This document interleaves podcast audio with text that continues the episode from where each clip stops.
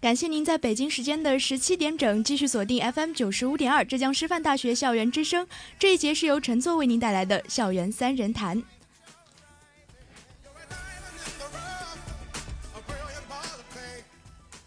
那么在上周末大家清明小长假好好休息的时候，iPanda 熊猫频道放出了直播大熊猫交配过程的视频，叫好声和争议声也是此起彼伏的接踵而来。让人不由得想到了前一阵子同样备受争议的湖南卫视的一档节目《奇妙的朋友》。那么究竟是为了切实引发对动物的关注呢，还是仅仅为了哗众取宠，赚取高的收收视率？对此你是怎么怎么看的呢？尤其是呃，对于这样的宣传和科普工作，你又有怎样的一个看法？那么就让我们走进今天的三人谈，来一探究竟吧。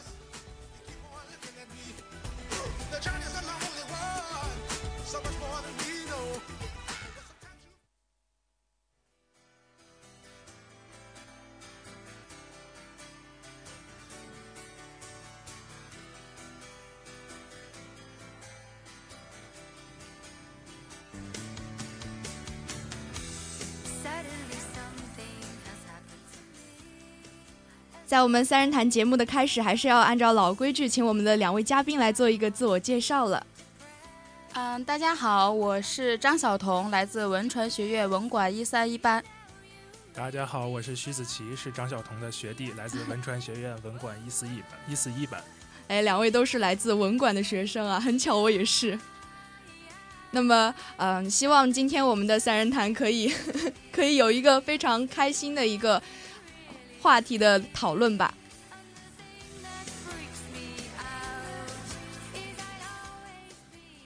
其实今天节目的一开始的这段音乐，不知道你们会不会觉得有有一种唤起了多年前尘封的记忆的这样一种感觉？我没有，因为我没听过。嗯，我也是。哦，我是 我是特地挑了《功夫熊猫》里面的一个音乐来作为我们今天的一个开场，因为今天我们一开始就要谈论到的一个话题就是有关于我们大熊猫的一个话题。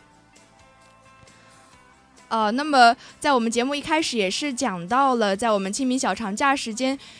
熊猫频道放出的直播大熊猫交配过程的这么一个视频，不知道两位嘉宾对熊猫频道这个有没有什么了解呢？嗯，从网络上了解到一些，然后它就是据我所知啊，是由一是由那个中国的这种网络电视台，然后嗯 CNTV、还有那个就是四川当地的一个就是嗯中国的大熊猫保护协会，然后共同组织的。哎，对对，然后它那个形式呢，就是大概把那个摄像机藏在大熊猫看不见的地方，然后全天候二十四小时，然后你都能看这个大熊猫。然后很多网友，然后就比较闲的人，然后他们就会一整天盯着那个视频，然后或者说，当时网络上有一句比较有名的话，就是可以滚滚的看一天。看来子琪对于这个熊猫频道还是有很多的了解。那我们小童有什么了解呢？嗯，其实刚才这个频道呢，被子琪就是已经很科普的告诉大家了。嗯，那其实我本身跟他了解的呢也差不多，只不过呢，我也有去呃稍微的看到过他们拍摄的一些呃节目吧。嗯、虽然看完了之后觉得还蛮长知识的，可是我确实对这样的节目并不太感冒。啊，既然两位都是对这个熊猫频道有那么一点的了解，那么就我们刚刚开始说到的这个大熊猫交配这个视频的话题啊，不知道两位有什么对于这个视频有什么样的看法呢？嗯，其实我觉得这个视频的话来讲还是挺好的，因为毕竟像大熊猫交配这种这种事情，平时就是在就咱们其实根本就无法了解，也没有地方去了解，然后有这么一个新的这种形式，然后让我们去了解这个事情，然后其实挺科普的，然后能够激起大家的一些就是起码说兴趣吧，然后其实交配这个事儿，在我看来还是挺科学的。看来子琪是对于这个视频持着一个非常支持的一个态度。其实我跟子琪的想法完全不相同，因为呃，我本身也去呃看到了这样的一些视频啊，我觉得我看完之后觉得这样做真的非常的不好，因为我感觉呃。说句不好听的话，大家同是呃哺乳类动物啊，如果把你这样的视频拍摄来放到网上，你愿意吗？嗯，看来小同事出现了一个反对的观点。那么子琪有没有想要反驳一下的？这个虽然我们是哺乳类动物，但是我们是高级哺乳类不龙，这个哺乳类动物，对我的发音不是很好。然后我们是人，然后所以我们有一定的隐私意识。但是我觉得大熊猫这种这种靠卖萌为生的，就好像说，如果让你天天以卖萌为生，你肯定也不是很高兴。而嗯我不太认同的原因是因为你不是大熊猫，你怎么知道大熊猫它没有这种意识呢？而且作为，其实说实话，大熊猫是我们的国宝嘛，那。一个国宝代表的也是一个国家的颜面问题，那你把国家的颜面置于何地呢？我想请问，哎，小同事把这个大熊猫交配视频的话题上升到了一个关于我们国家颜面的这样一个高度。这个帽子戴的挺高，其实我觉得，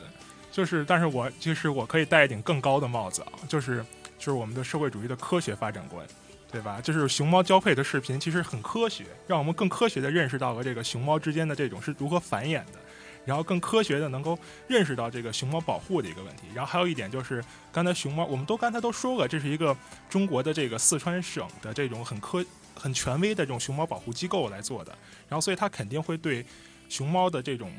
呃意识的这种嗯呃理解，它会比我们更深刻。然后所以我觉得像小童说的这个，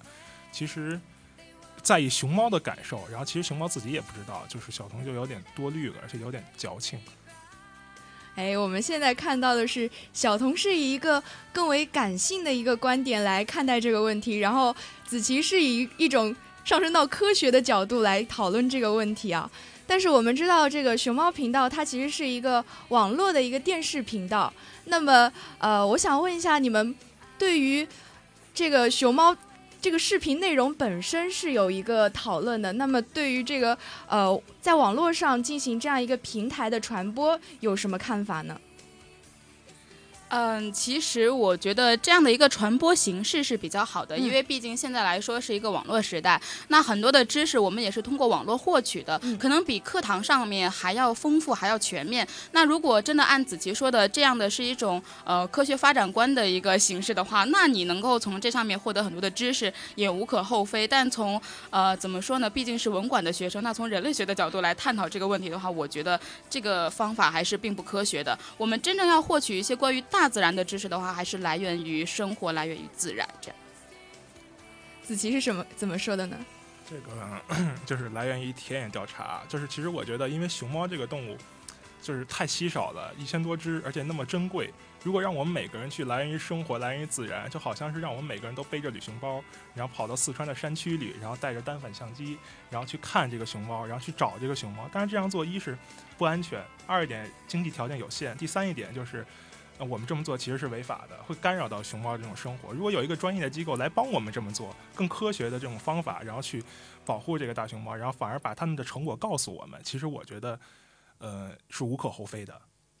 嗯，我觉得子琪的这种想法就是完全因为就是中国的这种教育形式，就是把人家嚼 嚼碎了的东西吐给你，然后你吃，然后觉得很香。然后我觉得其实呃，完全我们在探讨的是这种节目的形式问题，对不对？它通过网上然后来传播给我们，这种形式到底是好还是不好？那你可能看到的并不是大熊猫，你还有可能是其他的动物，或者是呃其他的一些自然的一些跟我们息息相关的一些东西，对吧？嗯，那么现在两个人是出现了两种很不一样的观点啊。那我们刚刚既然是讲到了我们嗯、传播平台的一个问题，那么我也是马上想到了我们最近热播的另外一个电视的节目，叫做湖南卫视的一个《奇妙的朋友》这样一个节目，不知道大家有没有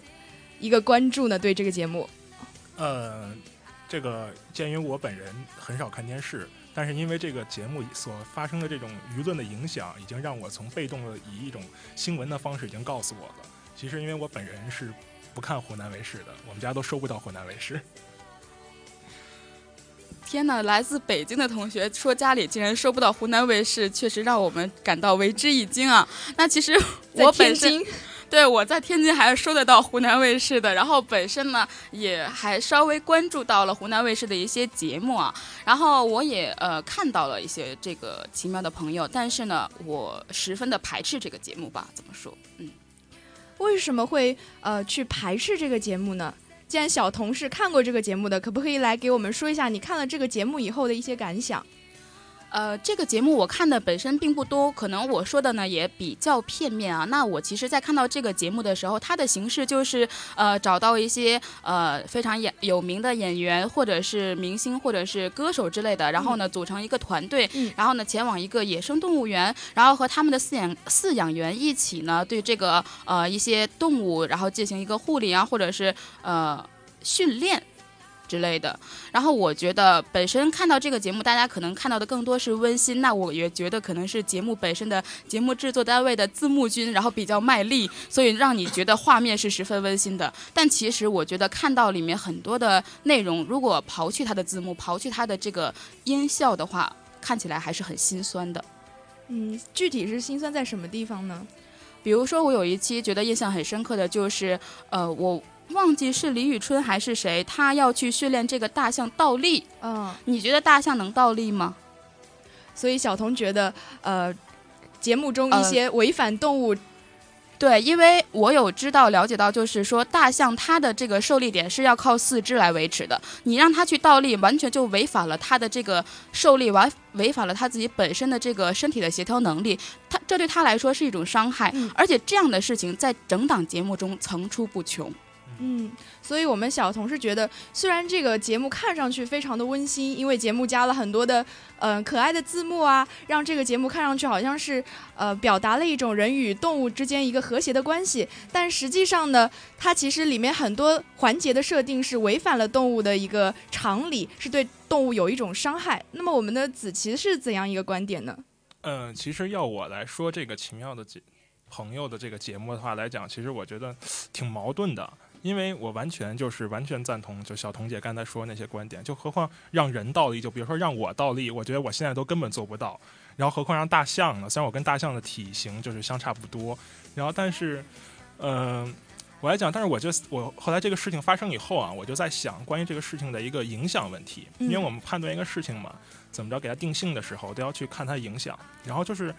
就好比我们说我们现在这个节目，如果说没有奇妙的朋友这个这个节目这种这种出这种出现的话，我们怎么可能会在这里讨论一个关于动物保护的问题？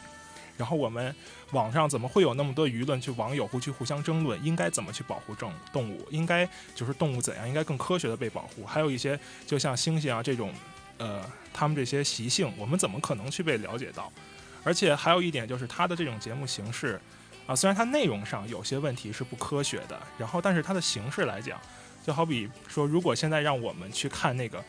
一个动物世界，你能告诉我嗯现在有多少人会去说主动去看动物世界？每天晚上我主动，我天天主动看《动物世界》。少少数派，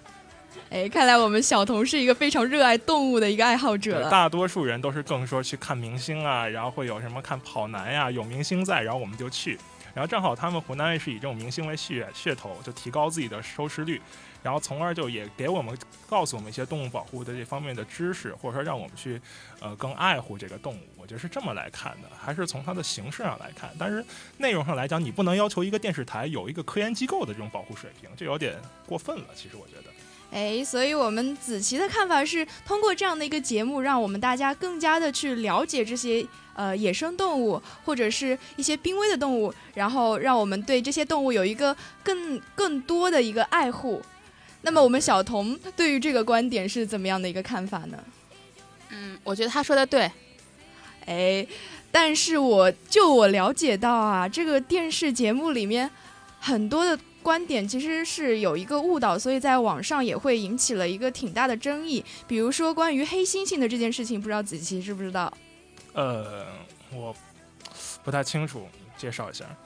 就是有很多人觉得，呃，节目里面不是出现了。呃，给黑猩猩穿衣服，或者是让一个公的黑猩猩去认他的儿子，有这样的环节出现。但是，就网络上一些比较呃自称是专家的人，他就表示说，这样一个行为其实是违反黑猩猩的一个生理或者是它种群的一个习习惯的。呃，他是不是因为那个黑猩猩？好像是我知识比较缺乏，但是我觉得好像我有所知道的是，黑猩猩它会那个，尤其这种公的黑猩猩，然后它会去，就是说遇到一些不是自己的婴孩儿，然后他会去杀这个幼崽，好像是有这种的这种残酷的自然法则存在。哎，对对对，这个雄性的黑猩猩其实是有两个黑暗的本能，就是聚外和杀婴。就讲的通俗一点来说，就我不认识你，我就把你杀掉，我就对你有敌意，除除非你是一个妙龄的雌猩猩。对，而且好像他们黑猩猩好像实行的是走婚制度，是吧？走婚，然后他那个黑猩猩不认识自己的孩子是谁，然后所以他有可能会出出现就是把自己的亲生儿子给杀掉这种事情。啊、那么就有这样一种误导，你还是觉得这个呃电视节目会让大家对于这样的一些动物有更好的了解吗？呃，就是我是觉得，因为我是一个就是就是像小彤姐说的，我是一个被中国教育毒害的人，然后那个我是很相信这个事物的发展就是往前走的，然后它这个形式真的是挺好的，然后只不过它中途的这些出现一些播出内容上的一些违反这种科学规律的这种问题，然后可以就是说，你看像现在这个问题发生了啊，然后我们可以去请当地的就是一些动物保护专家，然后去指导他这个节目。然后说不用说，就因为它有这样一个问题，然后就马上就是什么像停播呀，然后这种的这种大帽子啊，什么虐待动物啊，然后他网友其实有时候挺不理智的，完全是不是说去看它的形式的到底正确，还是就是光看一个小点，就还是那句话，有点矫情。哎，子琪说了那么多啊，我们小童好像一直在旁边待着没有说话。那你对子琪刚刚说的这个观点有什么看法呢？我觉得我有一部分认同吧。他虽然子琪一直在说很矫情，可是事实就是这样，你还能怎么办呢？为什么没有这么多年了，没有人去停播《动物世界》？为什么？为什么他奇怪的朋友，呃，奇妙的朋友一上来也也很奇怪，我觉得。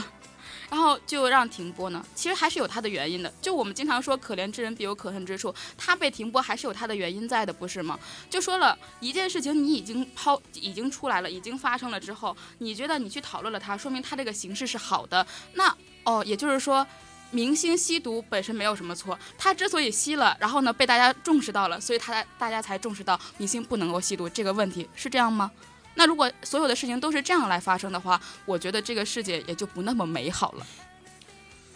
这个其实，呃，小彤姐说的，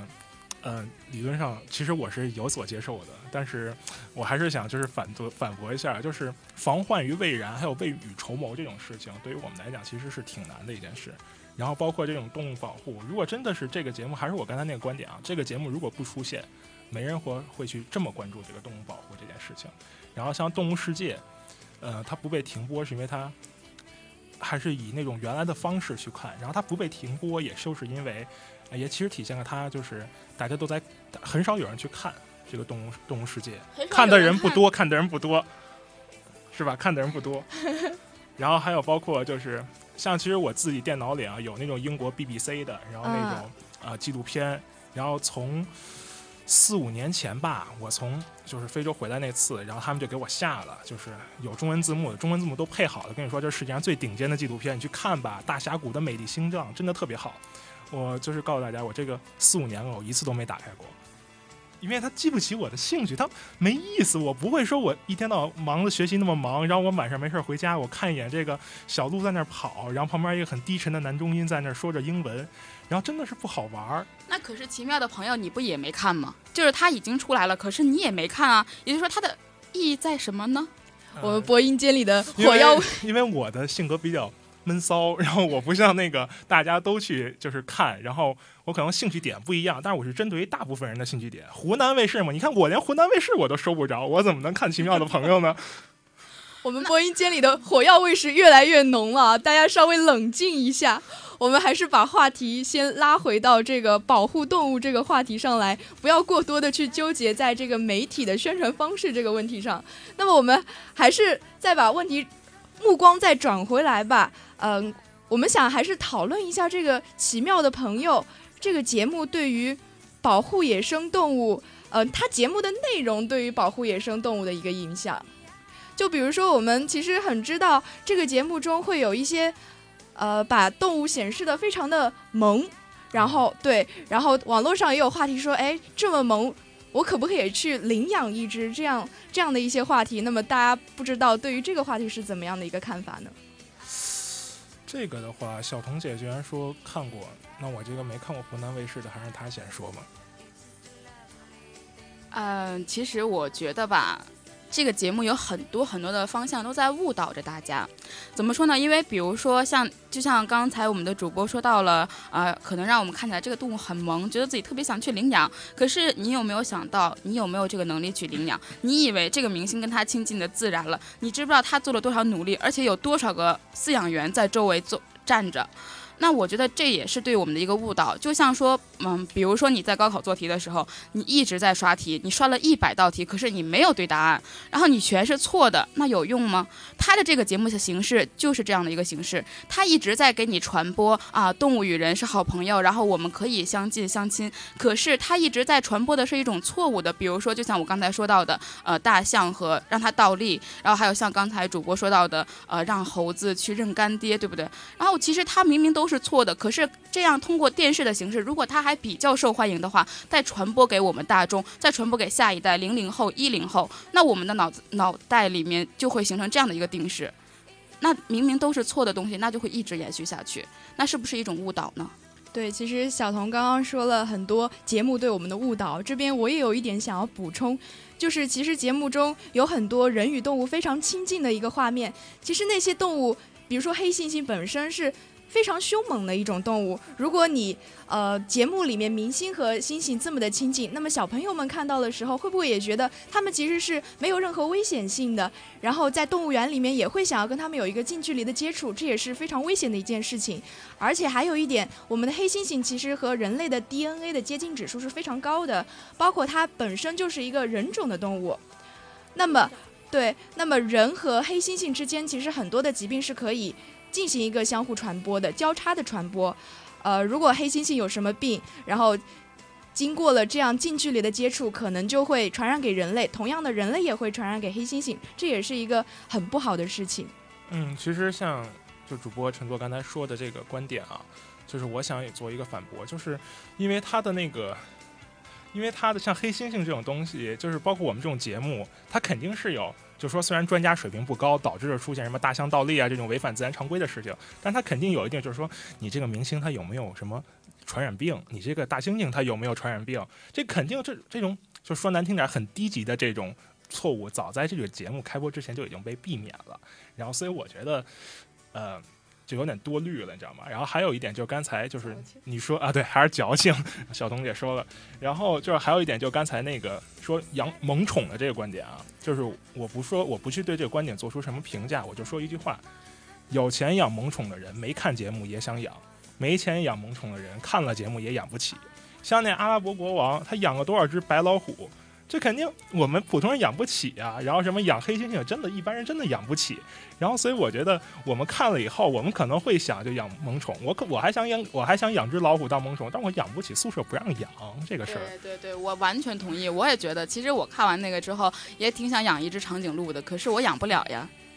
这个也是反映了我们现在普遍的一个我们很穷这样一个很可怜的一个现状。但是对于这个问题，我们就先放一下，我们放到后面的节目中继续跟大家讲。那么我们之前也是讲到了 iPanda 熊猫频道和我们奇妙的朋友这两个话题。不可否认的是啊，我们对于这些事情这么关注，还是折射出了我们所有的公众对于这些动物保护宣传方式也是非常的关注和期待的。那么为什么动物保护的方式会引起这么广泛的一个关注呢？不知道两位是怎么想的呢？嗯，要我说的话，就是就平时我们对于野生动物保护的一种缺失，然后这这种节目一出现，然后马上就大家突然想起，哇塞，我们平时没有去保护动物啊，然后我们对动物有我们有愧于动物啊，就是出于一种这种就是道德层面的心理吧，应该是这样。不知道小彤姐怎么想？我觉得我们应该客观而辩证的看待这个问题啊，因为我觉得，呃，它能够引起我们的关注，主要有两个方面。第一个方面肯定其实也和呃媒体的炒作分不开的。一档节目它出来之后，它的槽点在哪？它的卖点在哪？它如何去运作？如何去运营？如何呢能够吸收到这个关注度、收视率？也是和它的这个前期宣传分不开的。所以说，如果大家嗯、呃一味的觉得。呃，把它看成了一个我们现在，哎呀，因为这档节目而引起了我们的关注这样的一个呃情况的话，也是比较片面的一种想法。那再来说的话，其实呃动物和人之间的这个关系，呃长期以来一直都是存在着的，就是、嗯呃因为。像我们在游牧时期或者是农耕时期的时候，人与动物之间都是一种和谐相处的关系。那慢慢的，随着我们的这个社会逐渐的在进步的时候呢，我们和动物的关系好像变得并不那么的友好，好像是吃与被吃的关系了。所以说，我觉得，呃，这也是我们值得关注的一个点。毕竟我们现在的这个社会允许我们，或者是这个情况可以允许我们去关注到这样的一个问题。那如果在呃抗日战争时期，可能你想到的就不会是这些了。哎，所以两位嘉宾的嗯、观点是，为什么我们会对动物保护产生这样大的反响呢？是因为我们在动物保护方面出现了一些问题，所以我们才会关注到它。那么两位觉得啊、我们为什么要去保护这些动物呢？因为我听到过这样一种说法，就是说有人是这样说的：在人都没有保护好的今天，为什么要去保护猫猫狗狗？还不如保护人来的更有意义。所以你们觉得，为什么我们要去保护动物呢？我觉得这种说法是非常不负责任的。人在任何时代，包括在未来，包括在过去，都会被保护不好，没有说人每个人都能被保护好的这样一个时代出现。然后我是觉得，就我现在就转身转摇身一变变成一个理想主义者我是这么想的，就我们出于一种。道义的角度，我们人类已经有了今天这么高度的文明，然后已经发展到现在，然后突然有一天我们想起来，我们在这种自己发展的路程当中，然后杀掉我们多少动物兄弟，让我们多少的动物兄弟，啊，说兄弟好像有点怪，让我们多少的动物朋友，然后去就是消失在这个世界上，然后这是就是一个道德的角度上来讲，就其实每个一个每一个善良的人啊，都应该有这样一种心情，就是我们会对弱势群体、弱者有一种天生的怜悯之心，应该是这样的。其实我特别想反问一句，就是我们为什么不去保护？嗯，说实话，我们为什么当今像现在要去保护？呃，其实每一个物种你不用去保护，它都可以有一个自己的一个循环模式，自生自灭，嗯它都会可以很好的发展。嗯可是为什么我们现在要提到去保护它？是因为有伤害，没买就没有卖嘛，对不对？你去伤害了它，所以现在它已经遭到了一个它自己的生存链的一个破坏，所以你才需要去保护它，不然它就在这个地方消失了。就像说人为什么你现在不用去保护？因为我们还没有遭受到巨大的伤害，对不对？其实小童也是提到了一个，嗯、对于动物的伤害引起了我们生态平衡的一个问题的出现。我也是觉得啊，其实呃，我们地球的生态平衡系统在几千年以来，其实它是有一个自我修复的一个功能的。任何的动物灭绝，对于地球来说，其实是一个很正常的一情况。但是你一一种动物的灭绝，种种动物的灭绝，对于人类的影响来说，其实是非常大的。像人类这么脆弱的一个生物，它连海平面你上升了几厘米、几十厘米都是承受不来的一个情况。嗯、在这样的一个脆弱的生物面前，你再去破坏动物的生态环境，然后让我们很多的生生物出现了一种灭绝的情况，然后让我们的生态平衡出现了问题，人类其实是没有办法去承受这样一个后果的。那么我们之前讲了那么多，呃，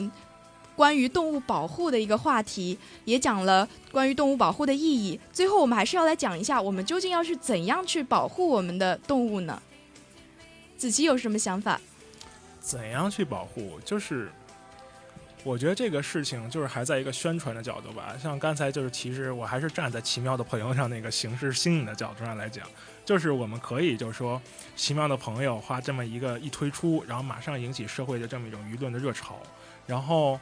但是我们就马上要在这个热潮之后要给它就是泼冷水。然后要给他就是告诉我们这个真正的科学的观点是什么，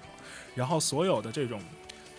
看过这个节目的人都会对此有一个认识正确的认识，包括他之前的那种错的认识，他有这种新的认识之后，他这个新的认识反而更加深刻，更加应该知道我们应该怎样去保护这个动物。嗯、那我觉得其实在这个呃现在这个社会来说的话，我们唯一能够解决问题，并且非常有效解决问题的话，那就是通过法律的手段。嗯，那我们可以在两方面制定法律，一方面就是在这些捕猎者、狩猎者人这方面制定一些相关的非常严苛的法律证明，就是说你去跟动物之间的这个来往，比如说你要现捕、现杀，对不对？还有就是说不能够去破坏它们的生存生态平衡。还有地方第二方面就是在它们这个动物的保护方面，然后制定相关的一些非常合理的这些法律条款，然后呢给他们更好的一个更温暖的家。